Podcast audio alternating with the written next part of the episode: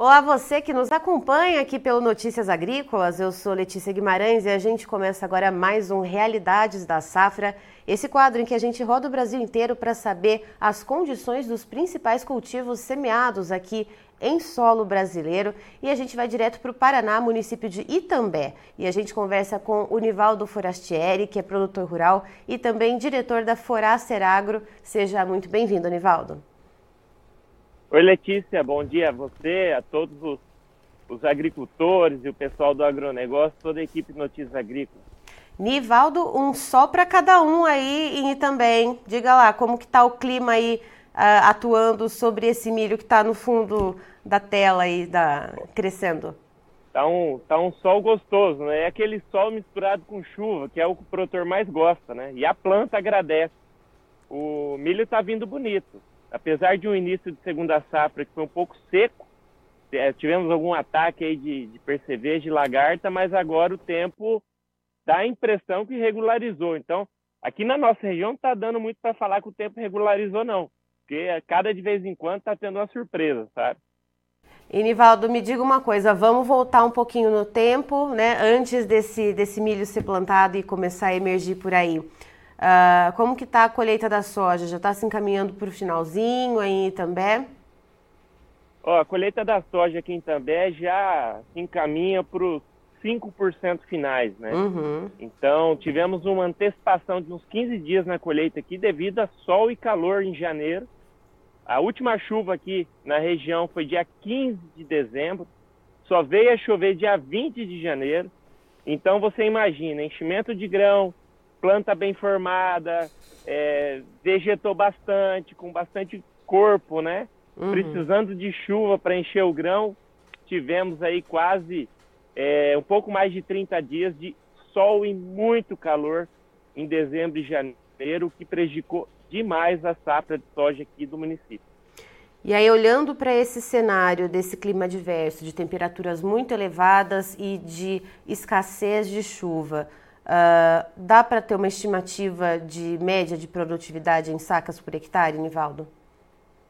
Olha, dá. Ah, o município aqui vai ficar entre 35 e 40 sacas. Eu creio que não atinge 40 sacas por hectare de média aqui no município. É quase a metade do que foi colhido ano passado. Então, o produtor ele está com um sentimento não muito bom, né? uhum. né? Porque a gente está olhando o mercado, produtividade baixa, não só aqui, como no Brasil inteiro a gente está acompanhando. E normalmente os preços, né, oferta e demanda, cai produção, preço aumenta. Mas essa queda de produtividade, queda nos preços, tem deixado os produtores muito reticentes. É isso que eu ia te perguntar, a dinâmica de comercialização, Nivaldo, como é que está por aí? Que a gente está vendo realmente esse cenário que está é, é, bem controverso, né? Que se cai a produção, a gente vê uma demanda, uma oferta menor de produto, o preço deveria subir, mas a gente está vendo justamente o contrário.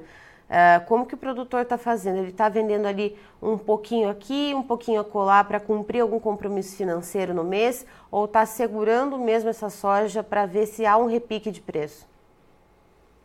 Olha, não é chororô de produtor, tá? Uhum. Mas se você pegar aqui na nossa região as últimas oito safras, entre soja e milho, né? Nos últimos quatro anos, nós tivemos cinco safras frustradas entre soja e milho. Então, o produtor ele vem perdendo ano a ano a sua gordura. O que, que mantinha o produtor é, não satisfeito, né? Porque o produtor ele quer produzir. Mas o que o, que o mantinha com mais esperanças né, nas próximas safras eram os preços. Porque nós tínhamos produções ruins, mas preços bons. E a, a partir do milho, do último milho do ano passado e essa soja, nós tivemos ao contrário, né? Produção uhum. ruim e preço, e preço ruim. Então isso está fazendo com o produtor ele fique muito trabalhando da mão para a boca, né? É, logicamente, o produtor, o produtor fez alguns contratos, entregou. Nós não tivemos mais contratos futuros aqui na região, por quê? Porque chegou em dezembro, a hora que o produtor historicamente começa a travar, tivemos seca. Aí o produtor tem que fazer uma escolha poxa, eu estou tendo seca, eu não sei se eu vou ter o grão, como que eu vou me comprometer num contrato futuro? Né? Você se compromete e você quer cumprir. O produtor ele é um bom cumpridor de contratos, uhum. a gente sabe disso. E então, o, todo mundo ficou mais reticente, o pessoal não entrou no mercado vendendo futuro e agora está amargando esses preços ruins.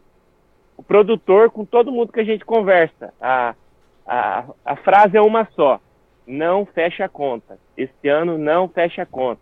O que empatava nos anos anteriores, este ano vai sobrar é, algum, alguma dívida para trás aí que o produtor vai ter que renegociar, vai ter que jogar para a próxima safra. É sempre assim, né? Uhum. A esperança renovada para a próxima safra.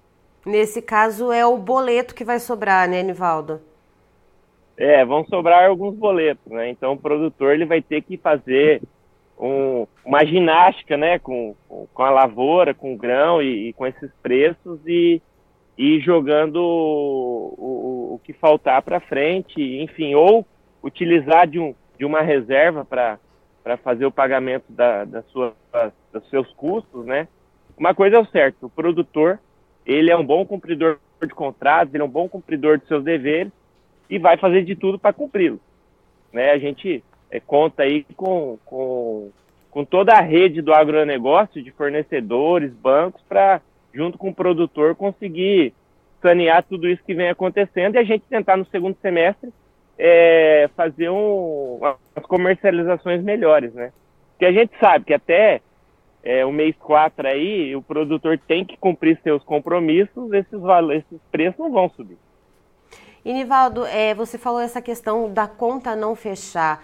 É, a gente tem uma, alguma estimativa da relação de troca em sacas uh, por hectare, né? Quanto que custou cada hectare de, de é, é, em, em, referência à soja, né, de investimento? Olha, varia muito de produtor para produtor, né? Nós tivemos no ano passado muita volatilidade de preço. Então, o produtor que normalmente ele faz suas compras antecipadas, é, no ano passado quem comprou antecipado pagou mais caro. Quem deixou para comprar na boca da safra os seus insumos pagou mais barato. Mesma coisa aconteceu no milho agora. Quem comprou antecipado pagou mais caro. Quem deixou para comprar semente, cobertura agora, mais no, no início do plantio, ah, encontrou preços melhores. Então, assim, o mercado está todo bagunçado, né? Ele está indo na contramão daquilo que sempre foi é, dentro do planejamento do produtor, né? Compras uhum. antecipadas, vendas antecipadas. Então, o clima e o mercado bagunçou tudo. Então, se eu te falar um custo, pode ser o meu, mas não pode ser da realidade da região. Certo. E em relação ao milho segunda safra, que a gente está vendo ele aí todo verdinho, compondo com esse céu azul aí em Itambé, uh, os produtores daí vão apostar uh, tudo no milho safrinha, vão fazer 100% de área ou vai ter alguma redução? É, a nossa região, é, a aptidão da nossa região é só de milho. Trigo aqui na região não, não vai muito bem, sabe? Uhum. Então o produtor ele entrou, ele entrou com força no milho. Então praticamente toda a nossa região que colheu soja entrou com milho segunda safra. E aí, nós estamos ainda numa janela boa, né? Uhum. Então, o produtor esse ano vai conseguir finalizar ah, os seus plantios dentro de fevereiro, que é a nossa janela ideal. Certo. Nivaldo, muito obrigada pela sua participação aqui com a gente. Você é muito bem-vindo aqui no Notícias Agrícolas. Ó, eu que agradeço a você e toda a equipe do Notícias Agrícolas.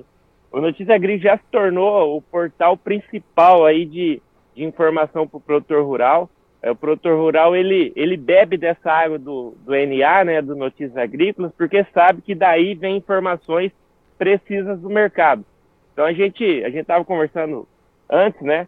É, um exemplo disso é o que vem acontecendo aí nas estimativas de safra, né? Uhum. A gente tem muito consultor de escritório que, que ainda continua dizendo que o Brasil vai ter um super safra com com excelentes produtividades. Então, eu queria convidar esse pessoal para vir a campo e, e, ver que não é isso a realidade do, do, do, Brasil hoje da soja, o que o Notícias Agrícolas vem trazendo já há algum tempo. Então, agradeço pela honestidade, transparência e todo o know-how de vocês. A gente que agradece sempre a sua parceria, Nivaldo. Nivaldo que está sempre participando com a gente, seja nos chats, nas transmissões ao vivo, seja aqui dando entrevista.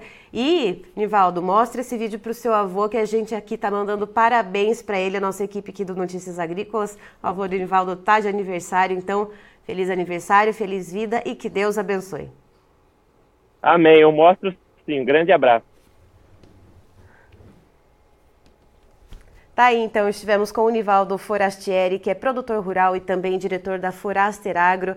Ele que está trazendo informações para a gente de Itambé, no Paraná, onde a colheita da soja já vai se encaminhando para o final. Cerca de 95% das áreas já foram colhidas, mas a perda por lá foi severa, cerca de 50% em relação ao ano anterior. Segundo o Nivaldo Forastieri, ah, uma média de produtividade em torno de 35 a 40 sacas por hectare, a conta não vai fechar para a maioria dos produtores de lá. E segundo ele, o milho safrinha, nesse momento uh, que está sendo plantado, está dentro da janela, está vindo bem, está vindo bonito, a chuva está colaborando para esse milho ele vir bem verdinho, né, para ele fazer uh, essa imersão do solo. Então, por enquanto, com o milho está tudo certo por lá e os agricultores vão apostar no milho safrinha por lá porque não tem uh, outra cultura que se adeque a, ao clima lá de Itambé. Eu encerro por aqui, já já tem mais informações para você. Notícias agrícolas, informação agro-relevante conectada.